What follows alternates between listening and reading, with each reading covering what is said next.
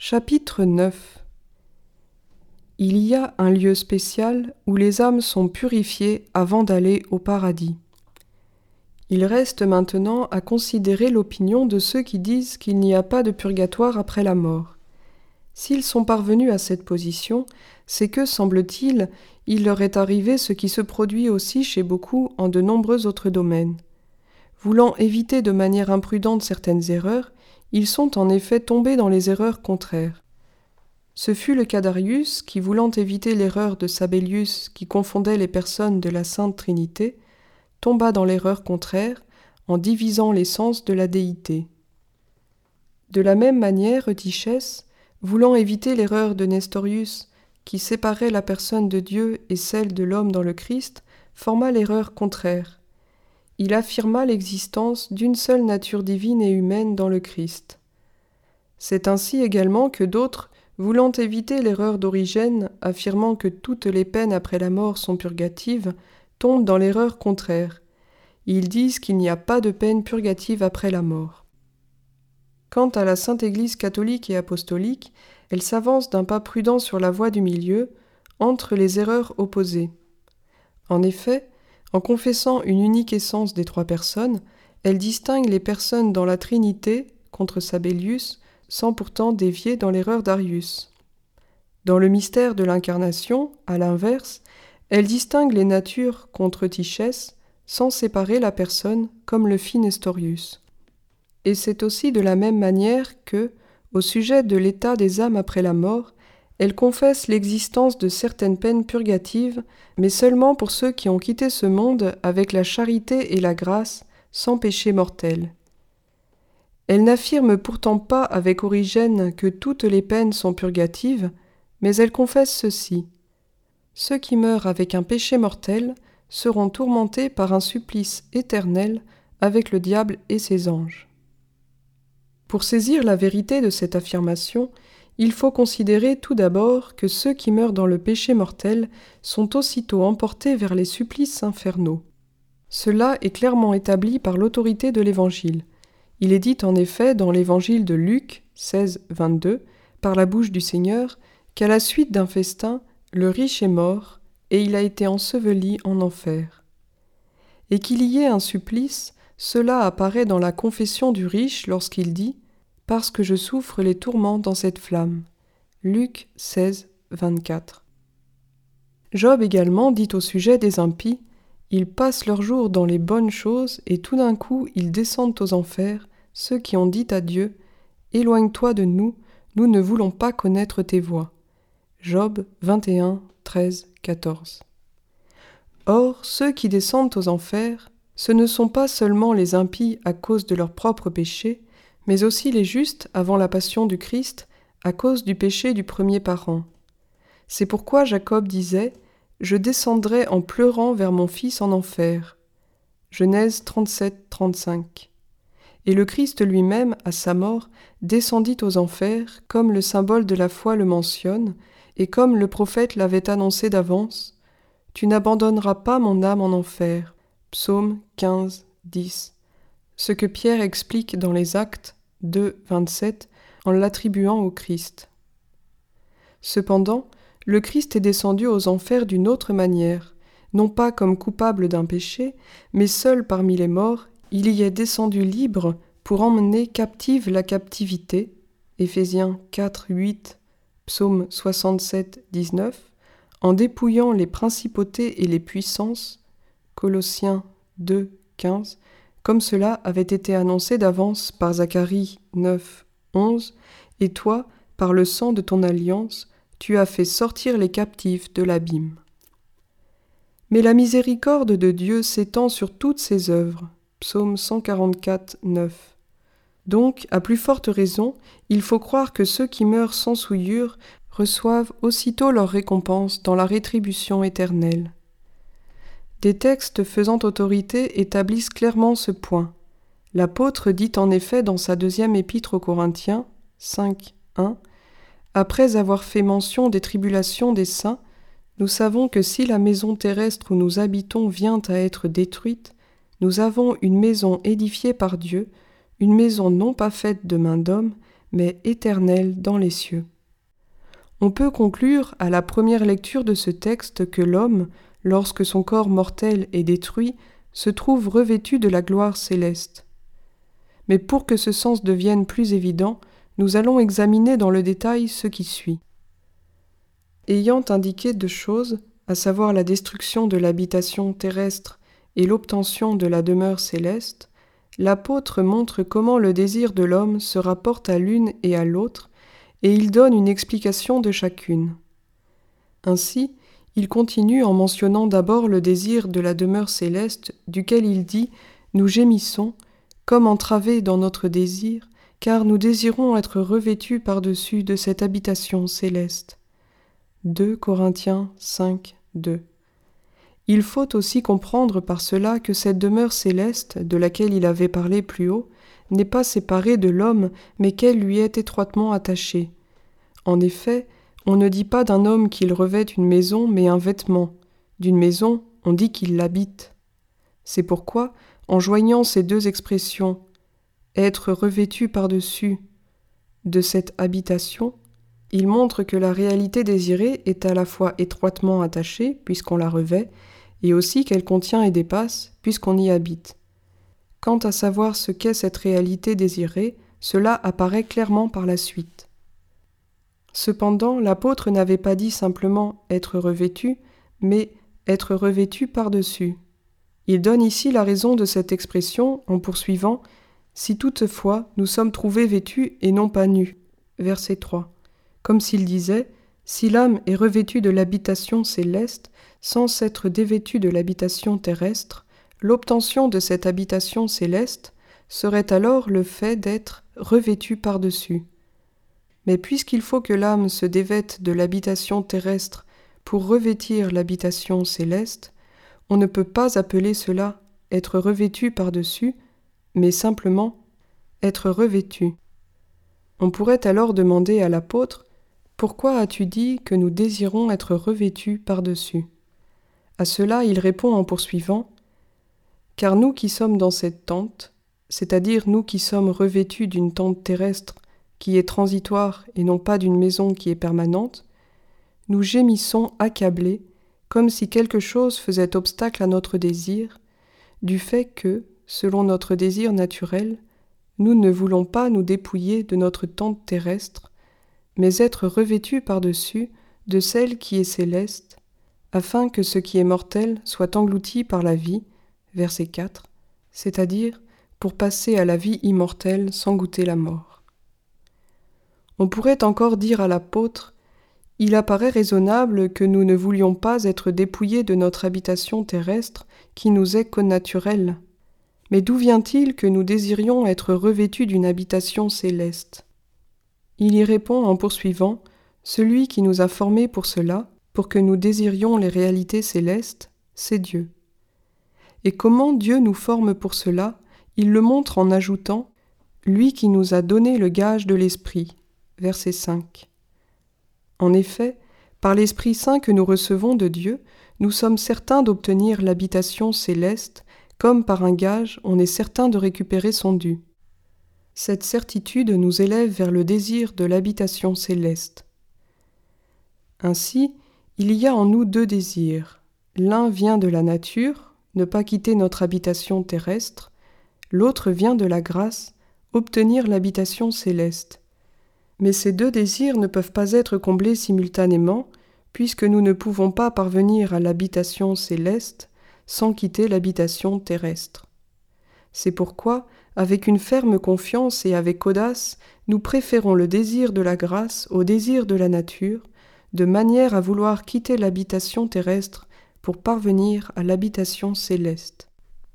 Et c'est bien ce que l'apôtre ajoute. Ayant donc toujours de l'audace, et sachant que tandis que nous sommes dans ce corps, nous sommes en exil loin du Seigneur, car nous cheminons dans la foi et non pas dans la claire vision, nous osons et nous avons la volonté bonne de nous exiler plutôt de notre corps et de demeurer auprès du Seigneur. Versets 6-8. Ici, il apparaît clairement que ce corps corruptible est ce que l'apôtre avait nommé plus haut maison terrestre où nous habitons et tente, ce corps qui est comme un vêtement pour l'âme. Cela clarifie aussi ce que l'apôtre avait dit plus haut en parlant d'une maison non pas faite de main d'homme, mais éternelle dans les cieux. C'est en effet Dieu lui-même que les hommes revêtent, ou en qui ils habitent lorsqu'ils demeurent auprès de lui par la vision, c'est-à-dire en le voyant tel qu'il est. Tandis qu'ils cheminent en exil loin de lui, lorsqu'ils tiennent par la foi ce qu'ils ne voient pas encore.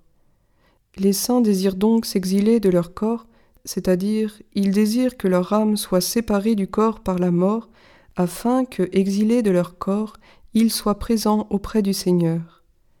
Il est donc manifeste que les âmes des saints, déliées des corps, parviennent à l'habitation céleste dans la vision de Dieu. La gloire des âmes saintes, qui consiste dans la vision de Dieu, n'est donc pas différée jusqu'au jour du jugement où elles reprennent leur corps.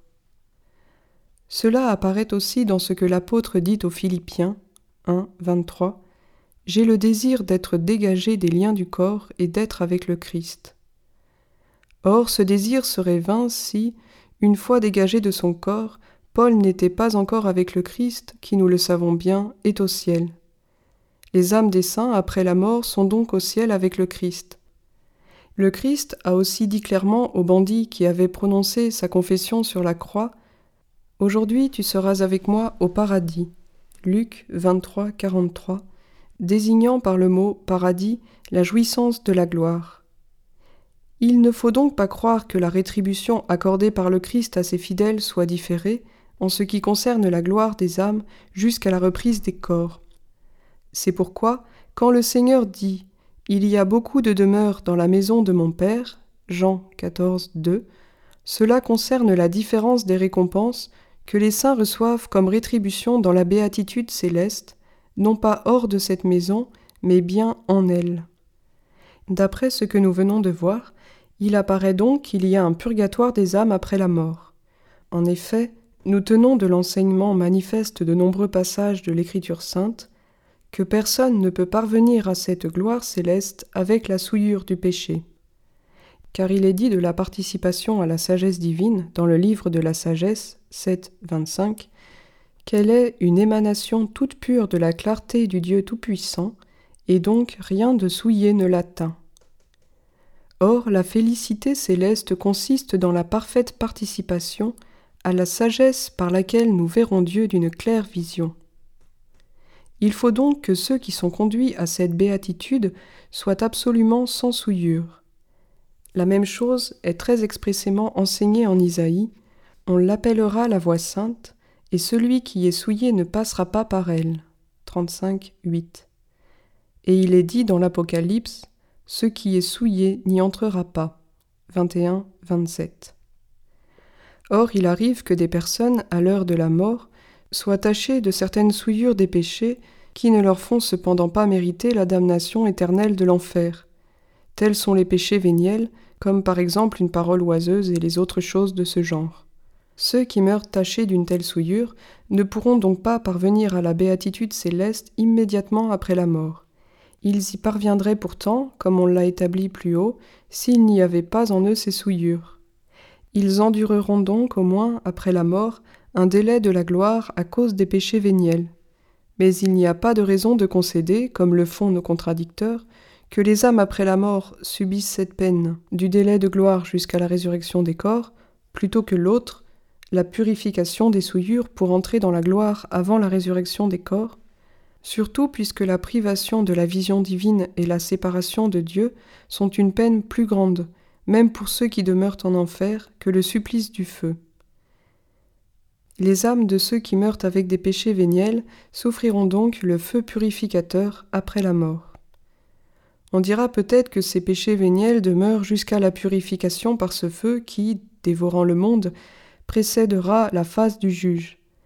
Mais une telle affirmation est incompatible avec ce qui a été établi auparavant. Nous avons montré en effet que, aussitôt déliés du corps, les âmes des saints en qui il n'y a aucune souillure obtiennent l'habitation céleste. 2 Corinthiens 5, 1, 2. Et l'on ne peut pas dire que les âmes de ceux qui meurent avec des péchés véniels parviennent à la gloire céleste avant d'être purifiés de ces péchés. Nous l'avons montré. Leur gloire sera-t-elle donc différée en raison des péchés véniels jusqu'au jour du jugement?